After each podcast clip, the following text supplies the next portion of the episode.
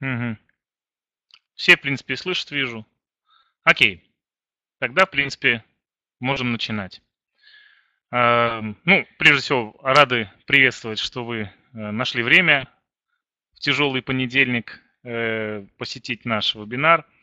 Сегодня мы будем говорить о э, эффективном продающем сайте для медицинских учреждений. В двух словах о том, кто мы, чем мы занимаемся и что представляет собой наша компания, ну и, собственно, я в том числе. Компания наша называется MidMarketing. Это первая компания в СНГ, которая ориентирована на продвижение медицинского бизнеса в сети интернет. На сегодняшний день у нас более 50 успешных проектов, э, даже уже, наверное, больше 70 успешных проектов для клиентов в сфере медицины. Э, Компания за этот период работы привела более 15 тысяч пациентов. Э, Есть примеры успешной работы, где мы увеличивали э, оборот клиентам э, порядка где-то, наверное, на каждую вложенную гривну мы приносили около 8 гривен. Э, В среднем э, увеличиваем оборот ну, в два раза, в полтора-два раза. В среднем в результате нашей работы клиника увеличивает свой оборот. Э, Ну, история создания порядка, наверное, где-то нам э, два с половиной-три года. До этого у нас, скажем так, был опыт работы э, комплексном маркетинге, который э, не являлся таким отраслевым. Э, Три года назад мы поняли, что э, лучше, скажем так, работать точечно, адресно и глубже уходить в конкретную нишу, в конкретную сферу для того, чтобы, скажем так, делать услуги качественно и более эффективно для клиента. На сегодняшний день мы работаем с такими компаниями, как частные медицинские центры, клиники, поликлиники, государственные учреждения. Есть э, среди наших клиентов Киевская областная клиническая больница номер один, Киевская областная клиническая больница номер два и так далее. Работаем э, с фармацевтическими компаниями, работаем с санаториями, стоматологиями, э, частными кабинетами врачей. Охватываем также бьюти-индустрию, то есть это салоны красоты, ну, скажем так, не те, которые там занимаются только там стрижками или э, маникюром, педикюром, а больше, скажем так, с э, медицинским уклоном. А, На сегодняшний день э, в компании работает 16 человек. Руководство это, скажем так, два человека. Константин Чекменев, директор медицинского медмаркетинга, который имеет первое медицинское образование и образование, э, связанное с маркетингом. И я, Александр Власов, э, в данном случае, э, скажем так, тоже э, выполняю работы по управлению компанией, по сопровождению проектов, по разработке стратегии для клиник, как по продвижению, так и по разработке сайтов. На сегодняшний день являюсь специалистом в сфере, одним из ведущих специалистов в сфере юзабилити, то есть проектирования интерфейсов э, сайтов. На сегодняшний день спроектировано более, наверное, ну, 300, наверное, в общем, э, в общей сложности интерфейсов. Для медицины, ну, думаю, порядка больше, наверное, 30-40, может, может еще больше для медицины. А, В команду у нас входят э, маркетологи, интернет-маркетологи, э, люди с медицинским образованием, люди, которые работали в медицинских учреждениях в том числе, программисты, верстальщики, веб-дизайнеры, журналисты, копирайтеры и так далее. А, Ну, о преимуществах особенно рассказывать не буду. Я думаю, в принципе, это пон- понятно из общей сути преимуществ работы компании нашей. А, Среди наших клиентов э, есть э, компании как из России, как из Украины, из Израиля, из Азербайджана и других стран. Ну, это частичный пример работы. Э, Сегодня будет их больше примеров. Э, Компания является э, партнером Google, обладаем рядом сертификатов, являемся, а, наши специалисты являются подтвержденными, опять же, теми же самыми сертификатами Google AdWords, Яндекс, Директ и так далее. Ну, теперь, собственно, непосредственно по теме сегодняшнего занятия. Начнем мы, не знаю, презентацию все видят? она просто долго подгружается. Начнем мы с, скажем так, главного вопроса. Если вдруг вы не видите э, презентацию, то э, просто пишите, что презентация не видна. Какая основная проблема на сегодняшний день при проектировании... Спасибо, Александр. Э, какая основная проблема при проектировании сайтов? Ну, на сегодняшний день разработкой сайтов занимаются компании, Э, которые абсолютно не понимают специфику медицинского бизнеса, да и вообще они не очень-то сильны в маркетинге. Это команда программистов, э, команда э, дизайнеров, которые умеют хорошо писать код и умеют, возможно, в редких случаях красиво рисовать картинки. А некоторые даже и картинки не умеют толком рисовать. Ну, даже если вдруг вы обращаетесь вроде бы в крутую компанию, которая обладает крутым портфолио, ну, крутым с точки зрения там, клиентов, крутым с точки зрения э, какой-то э, эффектной э, картинки, то э, получается, что в итоге вы можете получить тоже красивый продукт, э, за него заплатить немало денег. А если вы обращаетесь в компанию среднего звена, так вы даже и красивый продукт не получите. Э, просто получите не, некие, некие картинки, по которым можно кликать в интернете. Ну, собственно, вот и все. Э, а если вы обращаетесь в крутую компанию, вы получаете красивые картинки, по которым можно кликать. Но все в, в сумме все равно это не продает.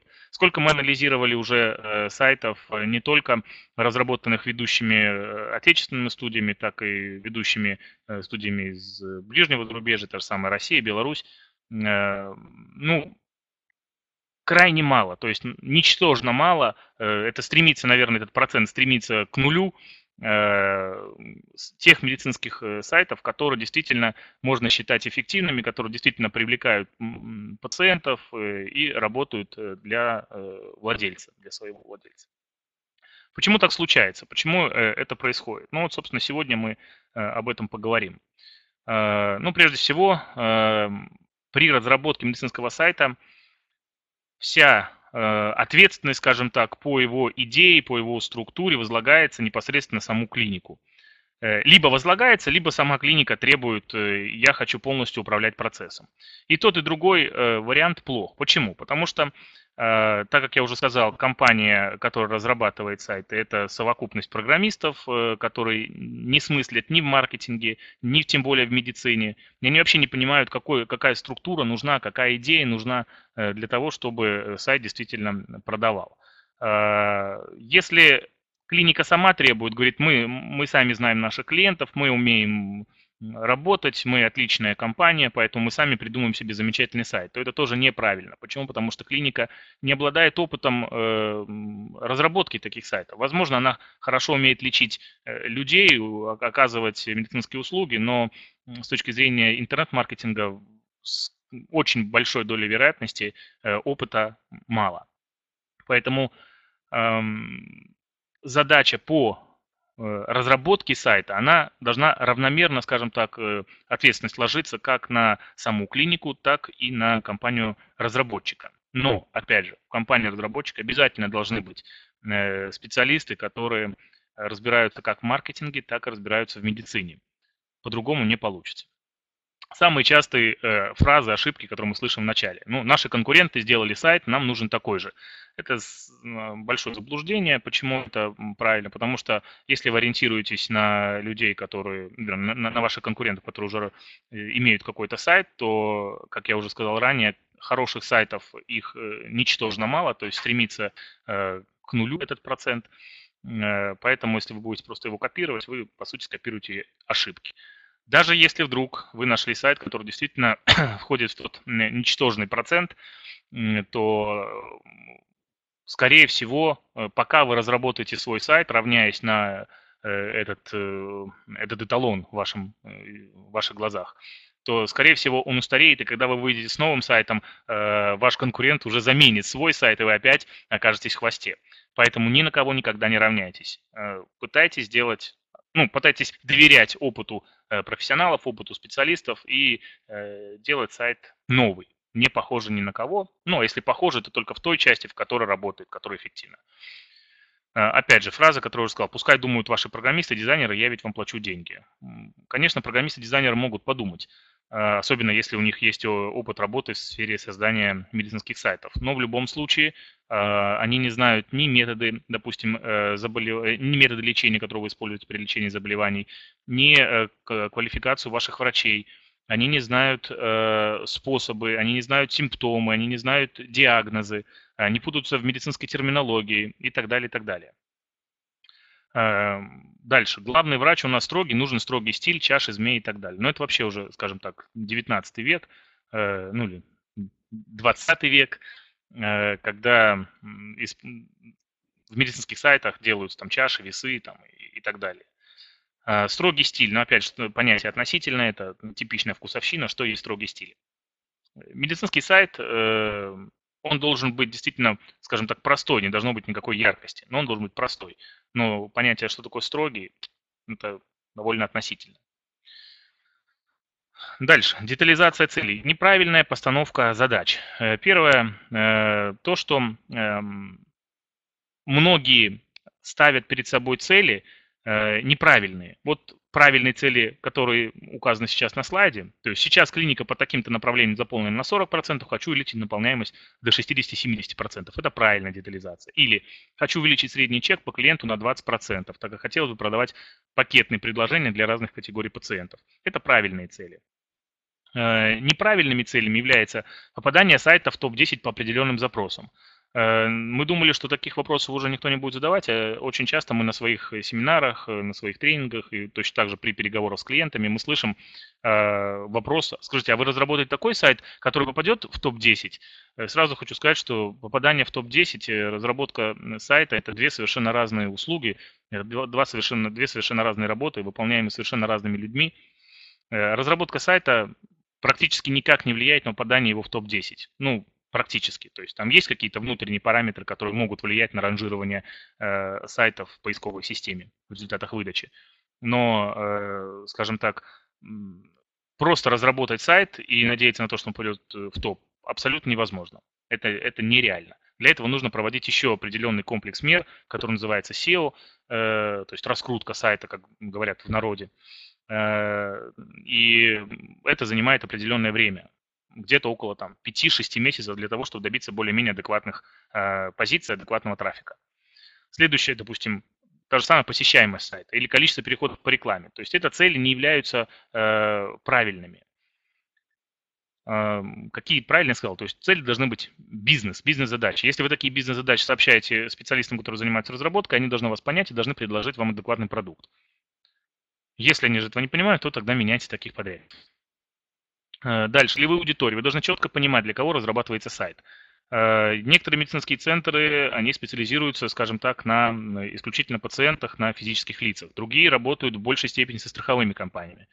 Э, есть компании, которые клиники, которые работают, скажем так, 50 на 50. Но это редко встречается. В основном как бы идет какая-то больше специализация либо в сторону пациентов, либо в сторону страховых компаний.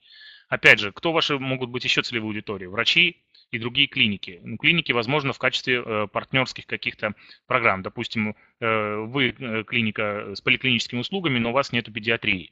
Но бывает такое, что к вам или случайно, или каким-то образом там среди э, паци пациентов, среди ваших пациентов есть просто пациенты, у которых есть дети, понятно, и они хотели бы привести, просто вас уточняют, а оказываете вы там услуги для детей.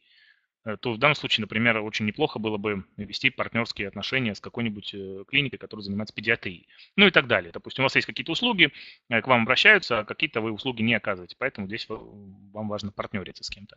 Опять же, врачи. То есть, понятное дело, что врачи это это обычные сотрудники, которые могут уходить, которые могут приходить, поэтому вы заинтересованы в лучших врачах. Э, чем более э, правильно будет сделан ваш сайт и более презентабельный, тем больше эффект вы проведете, произведете в глазах того или иного врача, который, возможно, это как один из косвенных параметров, э, в глазах которого вы, скажем так, вырастете. Зарубежные пациенты также могут являться вашими целевыми аудиториями.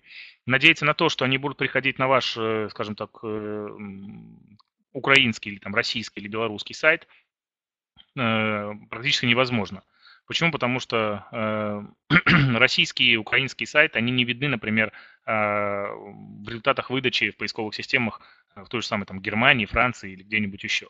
То есть они могут попасть на ваш сайт только в том случае, если они ну, напрямую ведут ссылку, что крайне э, маловероятно.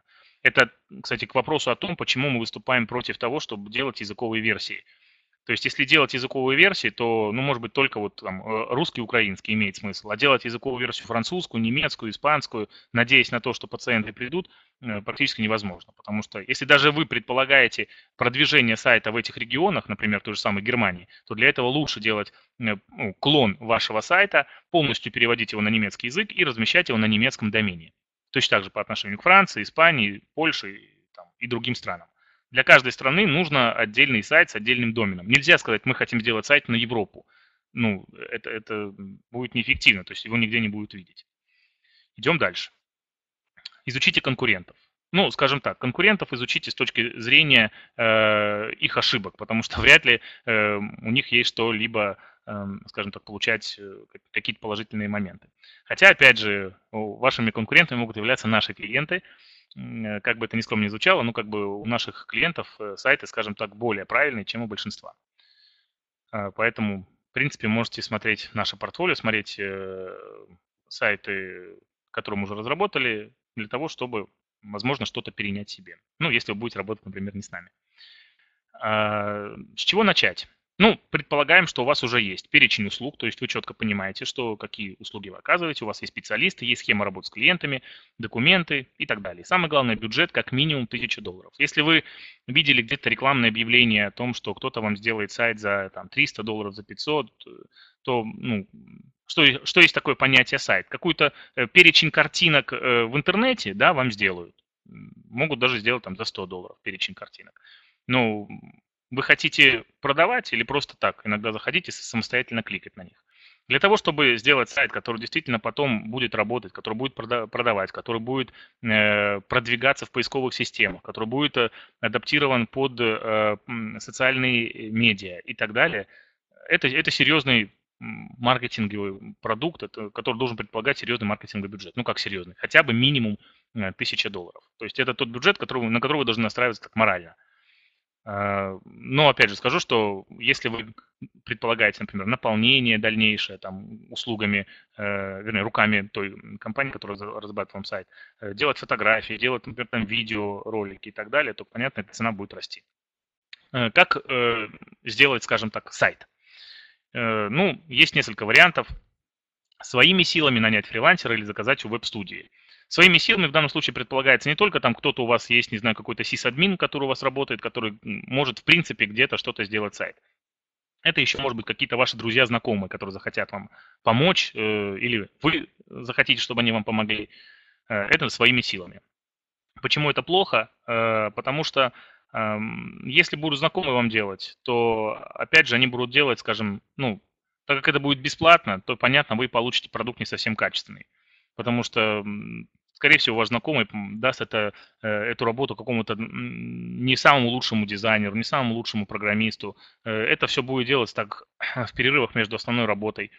Поэтому и продукт вы, конечно, получите не совсем качественный. Вроде бы как и знакомый перед вами будет чист, что он что-то сделал, какой-то продукт.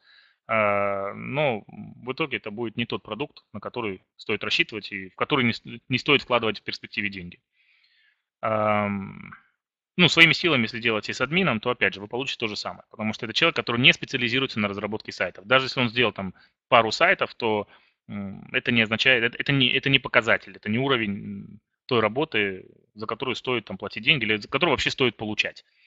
Нанять фрилансера. Ну, э, почему это плохо? Потому что в разработке сайта принимают участие сразу несколько э, разноплановых специалистов. Это и программист, и дизайнер, и юзабилити-проектировщик, контент-менеджер э, и так далее, и верстальщик. И объединить это все в одном лице практически невозможно. Даже так скажу, не практически, это невозможно. Э, поэтому, если вы обращаетесь к фрилансеру, то, скорее всего, он является одним вот из этих перечисленных специалистов. Либо дизайнером, либо программистом, либо э, верстальщиком. И у него есть какие-то другие вот знакомые фрилансеры, которые могут оказать ему услуги там, по, диз, по дизайну, например, по э, программированию и так далее. То есть, э, когда вы передаете ему работу, он выполняет свою часть работы, например, он дизайнер, он рисует дизайн, а дальше он дает это все дело кому-то верстальщику. Вроде бы свою часть работы он выполнил, в которую там заложил там э, свою стоимость. а потом дальше, скажем так, аккаунтить проект, он этот не сможет. Что такое аккаунтить? То есть сопровождать э, проект в процессе его э, работы на различных этапах. Допустим, то же самое там верстки программирование. Вы будете задавать вопросы, а так как он не специалист, он не сможет на них ответить. Он будет переспрашивать у своего, э, там, скажем, знакомого, того же самого верстальщика или программиста, а потом пытаться это передать вам.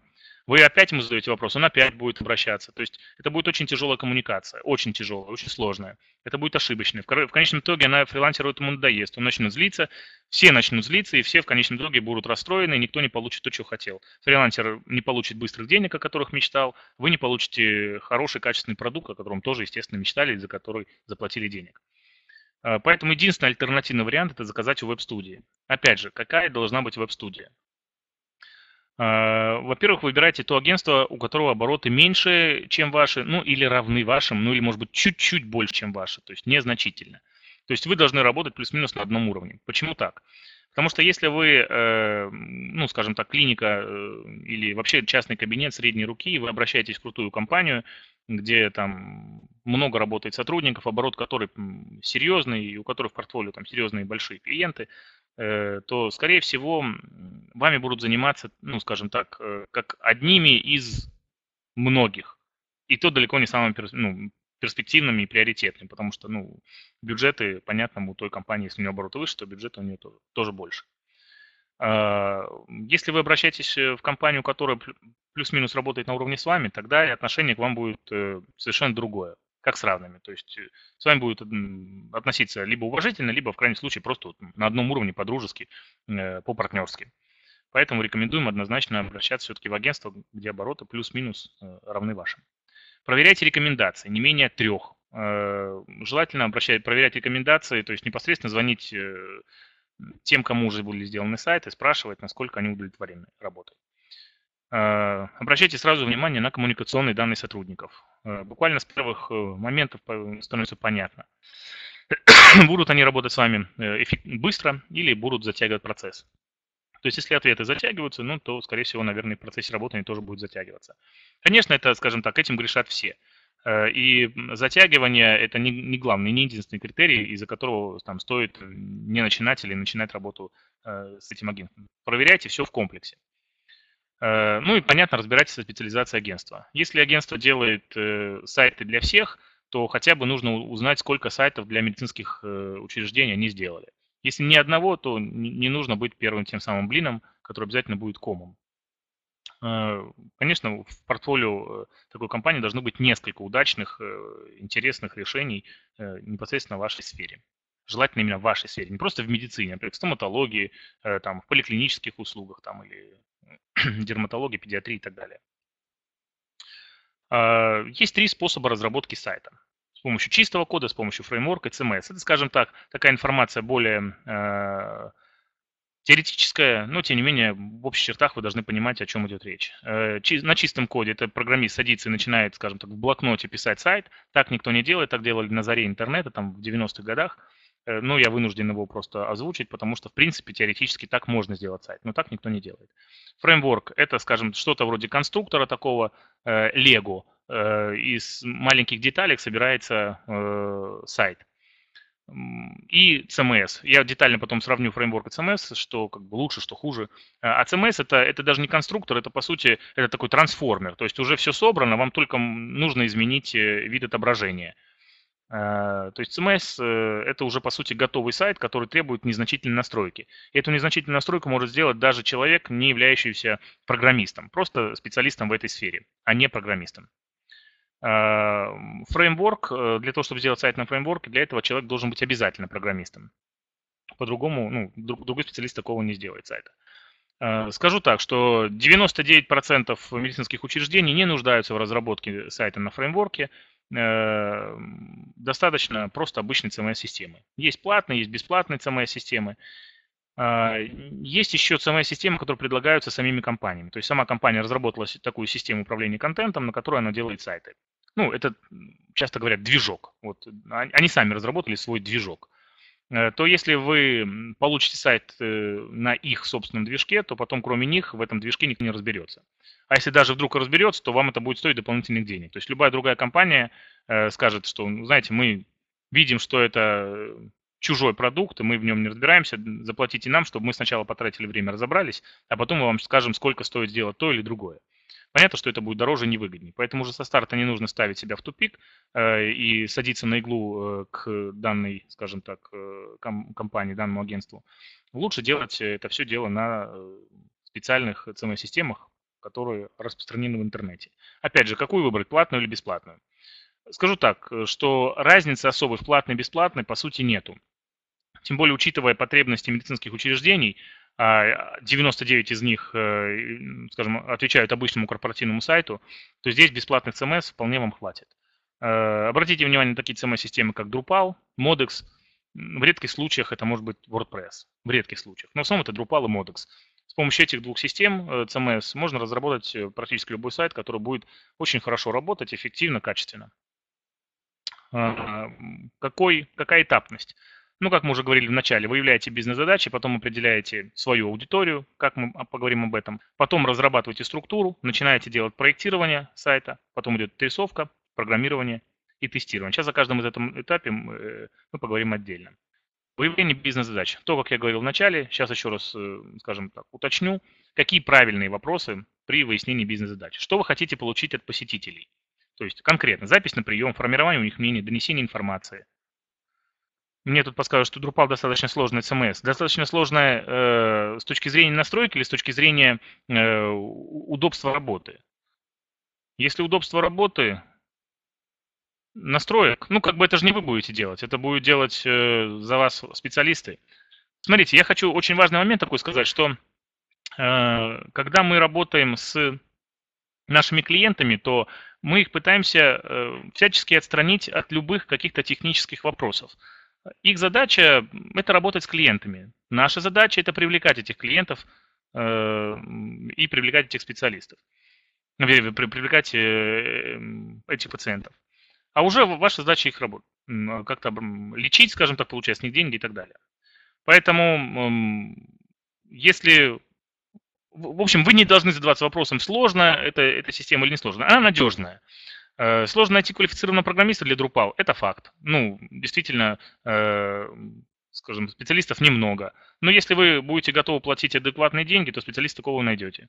Поэтому я недаром сказал в начале, там, 1000 долларов. То есть э, на, с этим бюджетом можно рассчитывать на то, что вы найдете адекватного человека, который сможет вам разработать сайт. Но опять же, в этой 1000 долларов бюджет на программную часть, он, это, не, это не вся 1000 долларов на программную часть. То есть какая-то, какой-то ограниченный процент. Дальше, ну, то есть правильный вопрос, мы остановились. Э, какие задачи должен решать сайт? Э, то есть ответы на вопросы, э, оформленная запись, звонки, скачивание, получение информации и так далее. Какое место занимаете вы на рынке, куда двигаетесь? То есть, ну, здесь пример, да, ответ по Трауту, это известный маркетолог, который написал книгу «Маркетинговые войны». То есть вы должны определить, с кем. Вы, вы компания, которая работает как-то нишево, то есть, например, у вас какая-то там, вы занимаетесь только, не знаю, там, пересадкой волос. Значит, вы какая-то такая нишевая компания, ведете такую партизанский, скажем, партизанскую э, войну на, на рынке маркетинга. Э, если вы компания, скажем так, поликлиническая, у вас огромный спектр услуг, то, понятно, вам нужно по-другому вести. То есть вы должны четко понимать, какое место на рынке вы занимаете. То есть при выявлении этих бизнес-задач и при донесении их э, адекватному агентству, ему будет гораздо проще разработать подходящий для вас сайт, который действительно будет работать. Э, если вы вначале задаетесь неправильными вопросами, то уже вы изначально идете по неправильному пути и в итоге получите неправильный сайт. Что такое неправильные вопросы? Если вы начнете задаваться э, сами вопросами, задавать агентству такие вопросы как нужно ли делать личный кабинет, сколько уровней должно быть на сайте, э, на какие сайты должно быть, должен быть похож по стилистике наш сайт, нужно ли делать возможность онлайн-оплаты и так далее. То есть это все не должно лежать в плоскости ваших проблем. Это все, э, скажем так, это все следствие. И ответ на вот эти вот вопросы неправильные э, будет найден только в том случае, когда вы четко определитесь, определитесь с правильными вопросами, найдете ответы сначала на правильные вопросы. Все остальное будет э, вытекать из них. А, кто ваши пациенты? Обязательно вы должны четко определить вашу аудиторию. То есть это не просто там э, женщины от 18 до 60 это, это, вообще не конкретно. То есть вы должны очень четко рисовать портреты вашей аудитории. Очень четко. Какого они возраста, пола, семейное положение, интересы, как, какие сериалы смотрят, э, какие рестораны посещают и так далее, и так далее. То есть это очень должен быть четкий портрет. Допустим, вот там пример.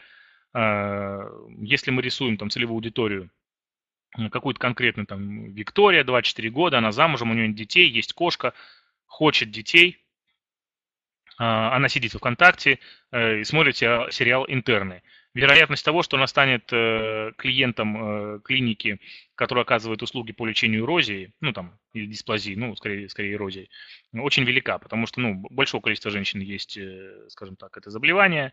Многие, которые планируют детей, вынуждены, там, им необходимо пройти соответствующее лечение до, до зачатия. Поэтому, как бы, вот, вот целевая аудитория. То есть чем точнее вы прорисуете, тем легче вам будет потом э, доносить той или иной, э, той или иной информационный рекламный посыл. Э, после этого вы создаете каркас. Знаете, что эм, на вашем сайте есть так называемое административное рабочее меню. Административное меню, или так даже начнем, рабочее меню,